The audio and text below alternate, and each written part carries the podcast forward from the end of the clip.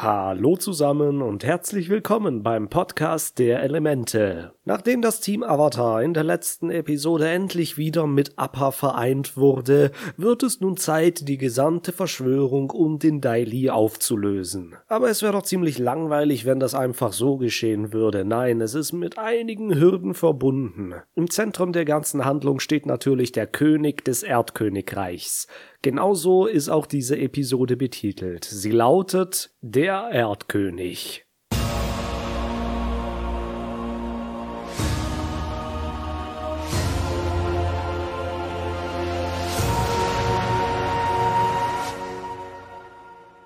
Wir starten mit Aang, der Appa umarmt. Es sieht etwas komisch aus, weil er nur seine Stirn umklammert, aber beide scheinen es zu genießen.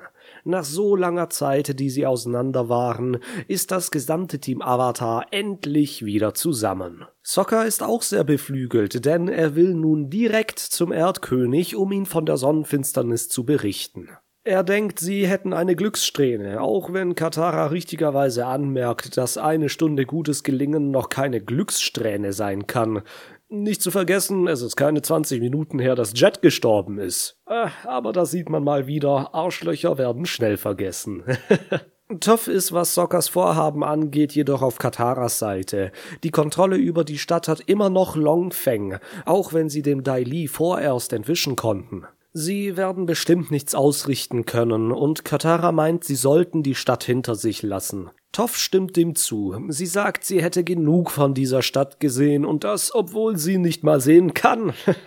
Wieder ein super Witz. Aang ist aber auch gut drauf und er sagt, dass sie es versuchen sollten. Als sie dann drei Schiffe über den See fahren sehen, in denen das Daili wahrscheinlich schon nach ihnen sucht, entscheiden sie sich doch dafür und fliegen mit Appa zum Palast. Aber dort werden sie schon erwartet. Kaum kommen sie in die Nähe, werden sie vom Boden aus beschossen. Die erdbändiger Soldaten bändigen riesige Brocken auf sie, denen sie aber zuerst recht gut mit Appa ausweichen können.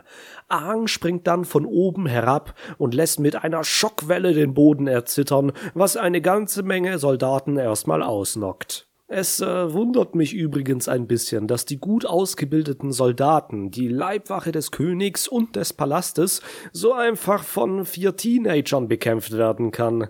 Äh, naja, Stück für Stück arbeiten sie sich durch die Kämpfer. Toff und Aang kontern die Angriffe der Erdbändiger, während Katara sie mit ihrer Wasserpeitsche ausschaltet. Die Bodenplatten werden wie Dominosteine mit den Wachen dazwischen umgeschmissen und hinter dem Burggraben peitscht Katara die Gegner ins Wasser, das Aang dann einfriert. Sie setzen ihre Gegner also fest und sorgen dafür, dass sie sich nicht mehr bewegen können. Ein sehr viel besseres und defensiveres Vorgehen, als sie ernsthaft zu verletzen. Äh, obwohl sie ja eigentlich die Angreifer sind, aber naja, wir sind ja immerhin noch in einer Kinderserie. Da war der Angriff des Roten Lotus in der Legende von Korra auf den Königspalast schon sehr viel brutaler.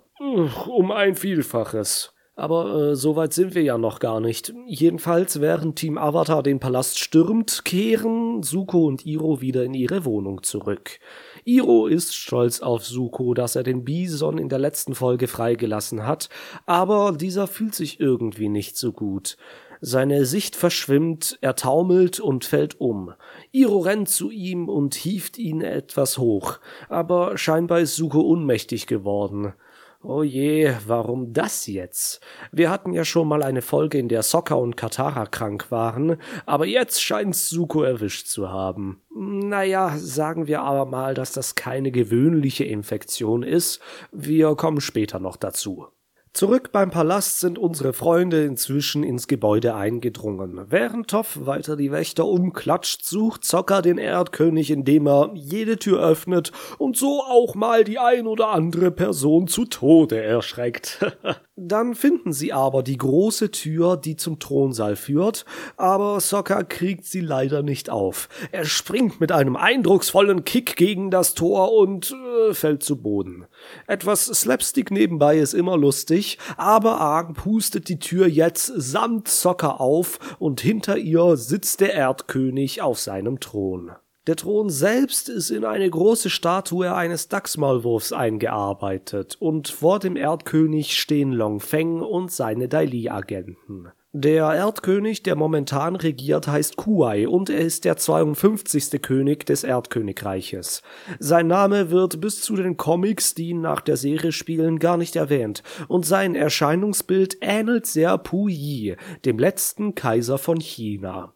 Die Situation ist jedenfalls sehr angespannt, denn die vier stehen da mit gezückten Waffen, obwohl sie ihm versichern, dass sie eigentlich helfen wollen. Naja, in dem Aufzug sieht das mal gar nicht so aus. Der Erdkönig meint dann, wenn sie ihm wirklich helfen wollen, sollen sie eine friedliche Haltung einnehmen. Sie sehen das ein, legen die Waffen nieder und die Daily-Agenten fesseln sie. Na toll. Der Erzkönig kommt hier auf den ersten Eindruck übrigens sehr streng rüber, obwohl er nachher eher lustig und etwas naiv und oder tollpatschig wirkt. Jedenfalls will Long Feng sie wegsperren lassen, aber als er aus Versehen erwähnt, dass der Avatar unter den Gefangenen ist, wird der König stutzig. Als dann noch sein Bär Bosco zu Aang kommt und ihn abschleckt, will er wissen, was er zu sagen hat. Bosco kann Aang übrigens so gut leiden, weil er während seiner Geburtstagsfeier diese schöne Show mit dem farbigen Wasser abgezogen hat. Die hat ihm sehr gefallen. Und der König vertraut seinem Bären. Er ist übrigens ein, ich weiß nicht, ob man Sammler sagen kann, aber auf jeden Fall ein begeisterter Fan von exotischen Tieren, weshalb er auch einfach nur einen Bären hat hat. Keinen Schnabeltierbären oder irgendein Mischwesen, nein, ein ganz normaler Bär. Das ist schon sehr exotisch, vor allem hier im Avatar-Universum, und weil er ebenso vernarrt in sein Haustier ist, gibt er durch Boscos Verhalten Aang mal den Benefit of a Doubt, wie man so schön im Englischen sagt. Aang erzählt ihm jetzt von der Verschwörung des Dai Li und vom Krieg, aber Long Feng streitet natürlich alles ab. Es gibt ein ziemlich eindeutiges Bild ab, wie der König hier auf seinem Thron von seinem Berater manipuliert wird. Er erinnert mich immer ein wenig an Theoden und Grima Schlangenzunge. Und weil wir hier leider keinen Gandalf haben, der den König zur Vernunft bringt, muss das eben anders gelingen. Aang sagte, dass Long Fang seinen Bison entführt hat, um sie zu erpressen, woraufhin der meint, er habe noch nie ein solches Tier gesehen. Ja, aber das lässt sich widerlegen, denn in der letzten Folge hat Appa ihn am Bein gebissen und übers Wasser geworfen. Der Abdruck von seinem Zahn ist immer noch auf dem Bein und ja, der König glaubt ihnen nun, dass Long Feng schon mal was mit diesem Bison zu tun gehabt hat. Jedoch beweist das leider nicht den Rest der Behauptungen, obwohl der König jetzt ein offenes Ohr für das Team Avatar hat. Longfang verzieht sich derweilen erstmal mit einem bösen Blick. Gehen wir jetzt aber erstmal zurück zu Suko. Wir bekommen zwar noch nicht heraus, was er hat, aber wir sehen, unter welchen Symptomen er leidet. Iro sagt, dass er hohes Fieber hat und er legt ihm einen feuchten Lappen auf die Stirn. Suko ist sehr durstig, er trinkt einen ganzen Eimer Wasser, obwohl er das meiste verschüttet. Landet das dann nicht auf seiner Matratze und dann legt er sich wieder in das nasse Bett? Ach komm schon, das hätte wirklich nicht sein müssen. Iro deckt Suko auf jeden Fall wieder zu, nachdem er sich hingelegt hat und und da sieht man mal wieder, wie sehr sich Iro um Suko kümmert und wie sehr er sich um ihn sorgt. Wieder ein toller Moment von Iro. Gehen wir jetzt aber wieder zurück zum Team Avatar. Die sind inzwischen im Zug, und zwar mit dem Erdkönig selbst. Er hat seine Leibwachen dabei, nicht das Daili, und er wundert sich, dass es im Zug so aussieht, wie es aussieht. Es ist halt öffentliches Transportmittel und er findet es ein bisschen zu öffentlich. Im Sinne von, hier hat man ja überhaupt keine Privatsphäre und wird von fremden Leuten beobachtet. Ja, die fremden Leute gucken auch nicht schlecht, als sie den Erdkönig höchstpersönlich im Zug erblicken. Das hier ist nämlich auch eine Premiere. Kuai sagt, er hätte noch nie den Palast verlassen. Ein richtiger Stubenhocker also. Jedoch glaube ich, dass das eher mit der Verschwörung des Daili zusammenhängt, um den Erdkönig so gut es geht zu kontrollieren, sollte er, wenn möglich, nicht zu viel von der Stadt und der Außenwelt mitbekommen. Sie fahren jetzt zum Laugeisee, um dem König zu beweisen, was das Dai Li alles so aufgebaut hat. Die ganzen Kerker, Folterkammern und Hypnose-Sachen werden doch wohl Beweis genug sein, um das zu glauben. Doch als Toff den versteckten Tunnel unter dem Wasser hochbändigt, ist er nicht mehr da. Nur noch ein Haufen kaputter Steine. Das Dai Li hat jetzt seine Spuren verwischt und für den König sieht das natürlich ganz so aus, als hätten die Kids ihn angelogen. Aber Katara kommt dann die Idee, dass sie einfach zu zur Mauer fahren sollten. Erinnert ihr euch noch, als sie nach Basing See kamen? Die Mauer, der Bohrer, das können die unmöglich alles weggebracht haben. Der König lässt sich dann auch überzeugen, mit ihnen mitzukommen, wenn er aber auf Appa reiten darf. Da seht ihr es wieder, mit Tieren kriegt man den Mann gut rum. Auf Appas Rücken schreit der König dann wie beim Achterbahnfahren, wobei sich da Schock und Freude vermischen. Er redet dann ein wenig mit den Vieren und er meint dann, dass er wünschen würde, diese ganzen Behauptungen über den Krieg seien alles Lügen. Jedoch äh, ist das leider nicht so. Aang wünschte es sich auch, aber man muss der Realität leider ins Gesicht sehen. Gehen wir jetzt aber wieder zurück zu Suko. Der hat gerade einen Fiebertraum. Er murmelt im Schlaf. Die Worte, die man versteht, sind Ich und Avatar. Ja, da kann man jetzt wohl erahnen, in welchem Konflikt er sich gerade befindet. Ich glaube, das habe ich hier auch schon sehr häufig angesprochen. Sehen wir uns mal den Traum an, den er gerade hat. Er sitzt selber als Feuerlors auf dem Thron. Vor ihm knien die Soldaten, seine Untertanen, und beim Thron winden sich zwei Drachen um ihn, ein blauer Drache und ein roter Drache. Was auffällig ist, ist, dass er keine Narbe im Gesicht hat. Dieser Traum zeigt wohl die Realität, in der er von seinem Vater nicht enterbt wurde. Die beiden Drachen sind wohl ein bisschen wie ein Schulterengel und ein Schulterteufel. Sie stellen die beiden Seiten des Konflikts dar, die gerade in ihm wüten. Der blaue Drache spricht mit Azulas Stimme zu ihm. Der blaue Drache sagt, dass er doch bestimmt müde ist. Es wäre doch nicht schlecht, wenn er einfach ein wenig die Augen schließt und sich entspannt. Der rote Drache hat Iros Stimme. Er fleht Suko an, dass er nicht auf den blauen Drachen hören soll. Er muss verschwinden, so schnell wie möglich, bevor es zu spät ist. Doch der blaue Drache, unterlegt mit ruhiger, aber doch bedrohlicher Musik, redet weiter auf Suko ein und sagt, er soll doch einfach schlafen. Die Umgebung wird schwarz, der Thronsaal verschwindet. Die Rüstungen seiner Untertanen fallen ineinander, als würden keine Menschen in ihm stecken. Der Thron zerbröselt und fällt ins Nichts. Suko ist nun ganz von Schwärze umhüllt. Der blaue Drache kommt aus der Finsternis hervor und sagt, er soll schlafen, genau wie Mutter. Dabei frisst der Drache die Kamera auf, also das soll darstellen, dass der Drache eigentlich den Zuschauer bzw. Suko frisst. Und dann sehen wir in der Dunkelheit Sukos Mutter, die nach seiner Hilfe schreit. Jedoch versinkt Suko dann im Boden und wird ins Leere gezogen. Ah, das ist echt kein schöner Fiebertraum. Er schwitzt und leidet richtig auf seinem Bett, ist sehr angespannt. Wir wissen ja noch aus der Episode Der Sturm, was mit Sukos Mutter damals passiert ist, dass sie weggerannt ist, um ihren eigenen Sohn zu beschützen. Azula, die hier der blaue Drache ist und der Schulterteufel, wenn man's so nennen will, steht auch gleichzeitig für die Bestimmung, die er erfüllen wollte, indem er den Avatar fängt, seine Ehre wiederherstellt und zurück zu seiner Familie kommt. Das Schicksal also, das Iro in der letzten Folge als von außen aufgezwungen benannt hat. Nicht sein eigenes Schicksal, nicht seine eigene Bestimmung, sondern die, die sein Vater oder Azula oder der blaue Drache für ihn will. Iro, der rote Drache, versucht ihn hier natürlich von diesem Weg abzubringen. Suko soll selbstbestimmt leben und indem er letzte Folge den Bison des Avatars befreit hat, hat er sich in gewisser Weise auch von dem Schicksal befreit, für das der blaue Drache steht. Jedoch arbeitet das noch sehr in ihm. Er, sein ganzes Leben, sein Geist und sein Körper waren darauf ausgerichtet, das Schicksal des blauen Drachen zu erfüllen, seine Ehre wiederherzustellen und so weiter und so fort. Und sich davon zu trennen, ist nicht nur eine Einstellungssache, sondern hier in Sukos Fall ist es etwas, was den ganzen Körper mitnimmt. Dementsprechend leidet er nun unter diesem Fieber. Er befreit sich Stück für Stück von der alten Bestimmung und schwitzt das ganze Zeug aus, was mit dem blauen Drachen einhergeht. Übrigens eine coole Verbindung, auf die ich aufmerksam gemacht worden bin, ist, dass sowohl der Drache als auch Azulas Feuerbändigen blau ist. Man kann nicht mit Gewissheit sagen, ob das so weit vorausgedacht worden ist, aber durch Azulas blaues Feuer hebt sie sich ja doch von den anderen Feuerbändigern ab.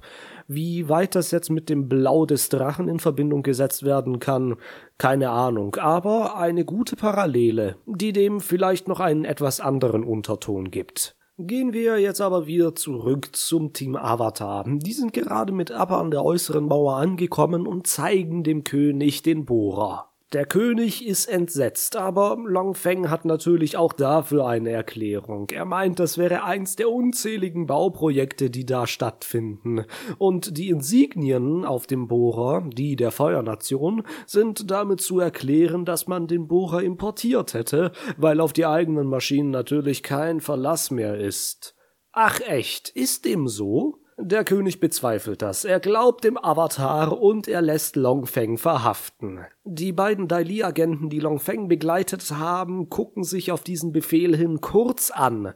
Sollen sie diesen Befehl jetzt ausführen oder nicht? Weil eigentlich ist ja eher Longfeng ihr Boss. Aber sie legen ihm dann die Handschellen an und führen ihn ab. Zurück im Thronsaal ist der König sehr betroffen. Er kann es fast gar nicht glauben, dass er so viel verpasst hatte, dass er so lange zum Narren gehalten worden ist. Sokka erzählt ihm dann aber alles, von der Sonnenfinsternis und vom Kometen. Sie können den König überzeugen, am Tag der schwarzen Sonne in die Feuernation einzumarschieren. Dann kommt aber General Hao in den Thronsaal. Er ist einer der Anführer des Fünferrates, die höchsten Generäle in Ba Sing Se. Er sagt, er hätte Informationen aus Longfangs Büro geborgen, nachdem sie es durchsucht haben. Eine Kiste mit Schriftrollen, die das Team Avatar betreffen. Einmal ein Brief für Toff. Er kommt von ihrer Mutter. Sie sagt, sie wäre in Ba Sing Se und würde sie gerne treffen. Dann eine Schriftrolle für Aang, die von Guru Patik, die er an Appas Horn festgemacht hat. Und für Sokka und Katara gibt es geheimdienstliche Erkenntnisse über den Aufenthalt einer Wasserbändigerflotte. Die Flotte von ihrem Vater. Dann wieder ein kurzer Schnitt zu Suko und Iro. Iro erklärt Suko gerade, dass er sich mit seinem Körper und Geist im Kampf befindet, weil er unter dem See eine Entscheidung getroffen hatte, die so wider seinen Grundsätzen ist, dass er jetzt unter dieser komischen Krankheit leidet. Boah, das gleiche habe ich ja gerade eben auch schon gesagt, aber Iro macht ihm Mut. Er sagt, dass er, wenn er diese Krankheit überstanden hat, der schöne, nette Prinz sein wird, der er immer sein wollte. Ah, das sind doch gute Aussichten.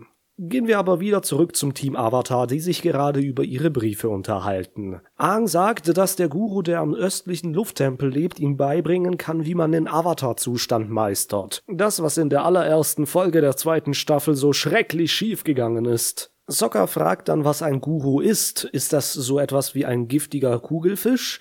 Äh, nein, Zocker, ein giftiger Kugelfisch, das ist ein Fugu. Ein Guru ist ein Gericht mit Fleisch und Gemüsewürfeln in einer sämigen Soße. Nein, nein, Moment. Das ist ein Ragu. Ein Guru ist diese Hirnkrankheit, die in Papua-Neuguinea einmal ausgebrochen ist. Nee, Moment, das hieß Kuru. Ein Guru, das sind doch diese permanenten Bildchen, die man sich unter die Haut stechen lässt. Nee, das ist ein Tattoo. Ein Guru, das ist doch dieses Paddelboot, oder? Nee, das ist ein Kanu. Jetzt weiß ich es. Ein Guru, das ist so ein Ausruf der Freude. Nee, Moment, da sagt man Juhu. Nee, jetzt weiß ich's wieder. Guru, das ist das Geräusch, die die Kuh macht. Äh, nee, Moment, die Kuh, die macht Muhu. das macht richtig Spaß, das kann ich den ganzen Tag noch machen. Äh, machen wir jetzt aber wieder mit der Episode weiter, ne? Unser Team Avatar beschließt, dass sie sich leider wieder auftrennen müssen. Sokka wird mit Aang zur Chameleonbucht fliegen, Aang fliegt dann weiter zum östlichen Lufttempel, Katara bleibt an der Seite des Königs und Toph wird in der Stadt ihre Mutter besuchen. Ha ja, gerade waren sie wieder alle vereint und jetzt müssen sie sich schon wieder trennen. Es ist ein bisschen traurig und als der Abschied kommt, will Aang Katara noch etwas sagen. Er will ihr natürlich sagen, was er wirklich für sie empfindet. Er läuft rot an, aber bevor er mit der Sprache rausrücken kann, unterbricht ihn Sokka. Er nimmt ihn in den Schwitzkasten und reibt ihm den Kopf und sagt, dass die beiden Männer den Kasten schon schaukeln werden. ja, er freut sich einfach sehr, seinen Vater wiederzusehen. Der Erdkönig bedankt sich auch vielmals bei den beiden und hofft, dass sie bald wieder gesund zurückkehren werden. Zu aller Leute Glück kommt dann auch noch ein Bote zum König und sagt, dass gerade ein paar Kriegerinnen aus Kyoshi eingetroffen sind. Sokka geht davon aus, dass das Suki sein muss und er sagt, dass sie sehr gute Freunde sind. Der König will sie daraufhin als Ehrengäste empfangen. Katara gibt Aang dann noch einen Kuss auf die Wange und der wird ganz rot. Toph sagt auch, wie sehr sie sie vermissen wird und alle drei umarmen sich. Sokka bleibt erst noch ein bisschen draußen, aber dann kommt er mit in die Gruppenumarmung und alle sind happy, dass sie sich so lieb haben. Appa hebt ab und verlässt das Erdkönigreich. Und wir machen wieder einen kurzen Schnitt zu Suko. Der wacht auf, weil er durstig ist. Er guckt sich um, aber da gibt es kein Wasser mehr. Sein Onkel schläft neben ihm im Sitzen. Er geht dann ins Badezimmer und wäscht sich erstmal das Gesicht. Als er dann aber in den Spiegel schaut, ist auf einmal seine Narbe weg, sein Kopf ist rasiert und das Tattoo des Avatars ziert seine Stirn. Er schreit und erwacht auf einmal plötzlich wieder aus diesem Traum. Er liegt im Bett, schweißgebadet wie zuvor.